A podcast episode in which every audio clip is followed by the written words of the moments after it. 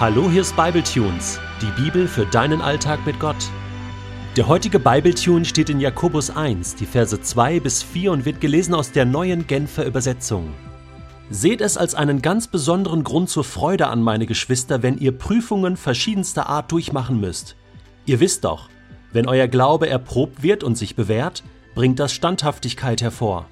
Und durch die Standhaftigkeit soll das Gute, das in eurem Leben begonnen hat, zur Vollendung kommen dann werdet ihr vollkommen und makellos sein, und es wird euch an nichts mehr fehlen. Geht es dir auch manchmal so, dass du beim Lesen eines Briefes im Neuen Testament denkst, warum schreibt er das so? Oder warum formuliert er das jetzt hier nicht anders? Komisch, ich verstehe das nicht.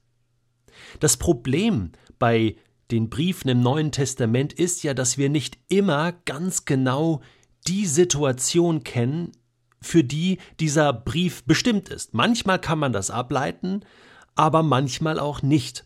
Und dann ist es so wie bei einem Telefongespräch. Stell dir vor, du hörst jemandem zu, der telefoniert und du hörst immer, was der sagt.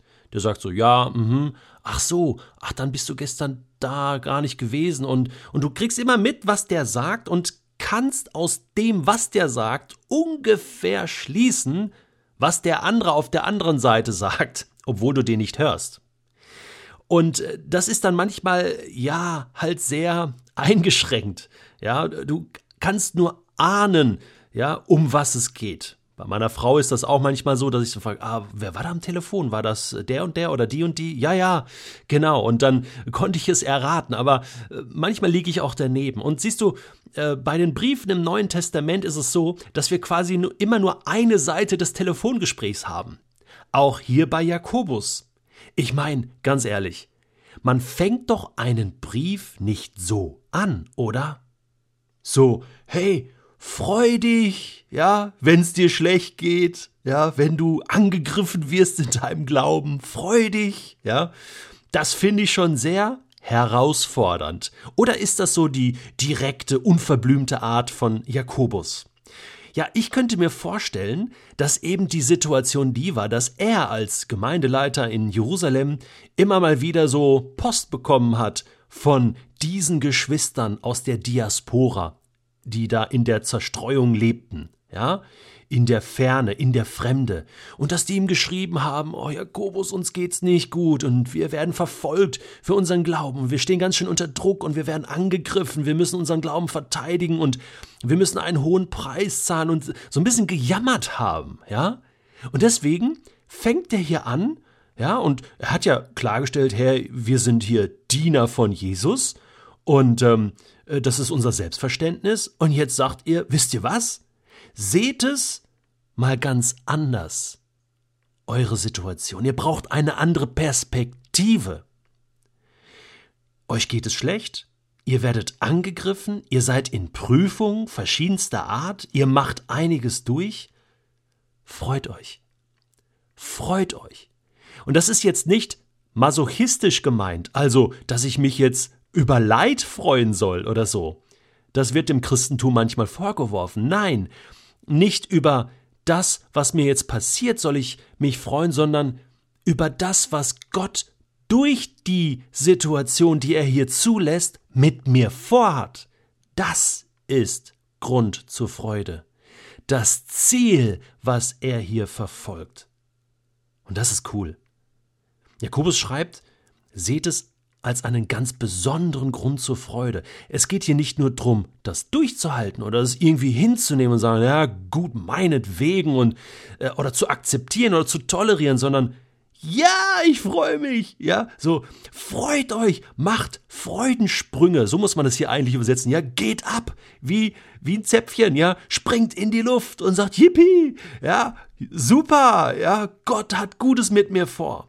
Die Situation ist vielleicht bescheiden, aber Jakobus sagt, ihr wisst doch, wenn euer Glaube erprobt wird und sich bewährt, also wenn ihr das packt, wenn ihr das hier überwindet, wenn ihr besteht, dann bringt das Standhaftigkeit hervor. Ihr werdet sehen, bei der nächsten Prüfung läuft das schon viel besser. Dann werdet ihr besser widerstehen können. Und wenn ihr diese Standhaftigkeit habt, dann wird das Gute, das in eurem Leben begonnen hat, zur Vollendung kommen. Freunde, ihr seid da in einem Reifeprozess. Ihr werdet zu reifen Christen werden. Ihr werdet vollkommen und makellos sein. Euch wird es an nichts mehr fehlen. Freunde, das ist das Ziel, was Gott mit euch vorhat. Siehst du das? Das Vollkommene, was Gott mit dir vorhat? Das Schöne, dass er dich weiterbringen will? Weißt du, wenn ein Muskel nicht herausgefordert wird, nicht trainiert wird, dann wird er nicht größer. Im Gegenteil, er wird immer schlaffer, immer schlapper. Ich merke das, ja, wenn ich mal ein paar Wochen keinen Sport gemacht habe. Boah, das fällt mir so schwer, dann, ja, wenn, wenn ich dann wieder loslaufe oder irgendwas trainiere. Boah, das ist sehr, sehr anstrengend und manchmal packe ich es gar nicht mehr richtig und dann habe ich Muskelkater und dann gebe ich noch schneller auf als vielleicht noch vor ein paar Wochen. Wir brauchen Training und deswegen lässt Gott diese Trainingssituation zu. Er lässt diese Prüfung zu.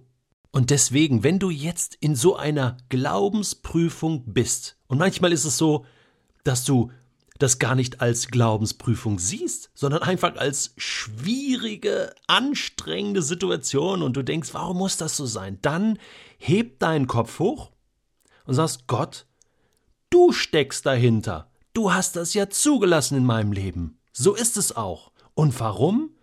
Gott, ich glaube, du willst, dass mein Glaube wächst. Und irgendwie bestätigt mir diese ganze Situation, dass du mich prüfen willst, dass du es gut mit mir meinst und dass ich auch auf dem richtigen Weg bin. Okay, und ich kann jetzt wachsen, ich kann trainieren, ich kann geistlich reifer werden, was auch immer. Und ich lerne, Entscheidungen richtig zu treffen und ich lerne auch dir zu vertrauen. Und selbst wenn ich jetzt falle, Gott, selbst wenn ich was falsch mache, ich bin an deiner Hand. Okay, Gott. Und du wirst mir jetzt auch Kraft für diese Situation geben. Und schon bist du im Gebet, merkst du? Schon betest du. Und dann entsteht etwas Neues in deinem Leben. Das ist das, was Jakobus meint. Das ist der Weg. Und ich fordere dich heraus, dass du diesen Weg beschreitest, und zwar jetzt. Alles andere hat keinen Wert. So will Gott dich und mich trainieren in unserem Glauben. Und Jakobus verspricht dir hier, wenn du das lernst anzunehmen, wird Freude in dein Leben kommen.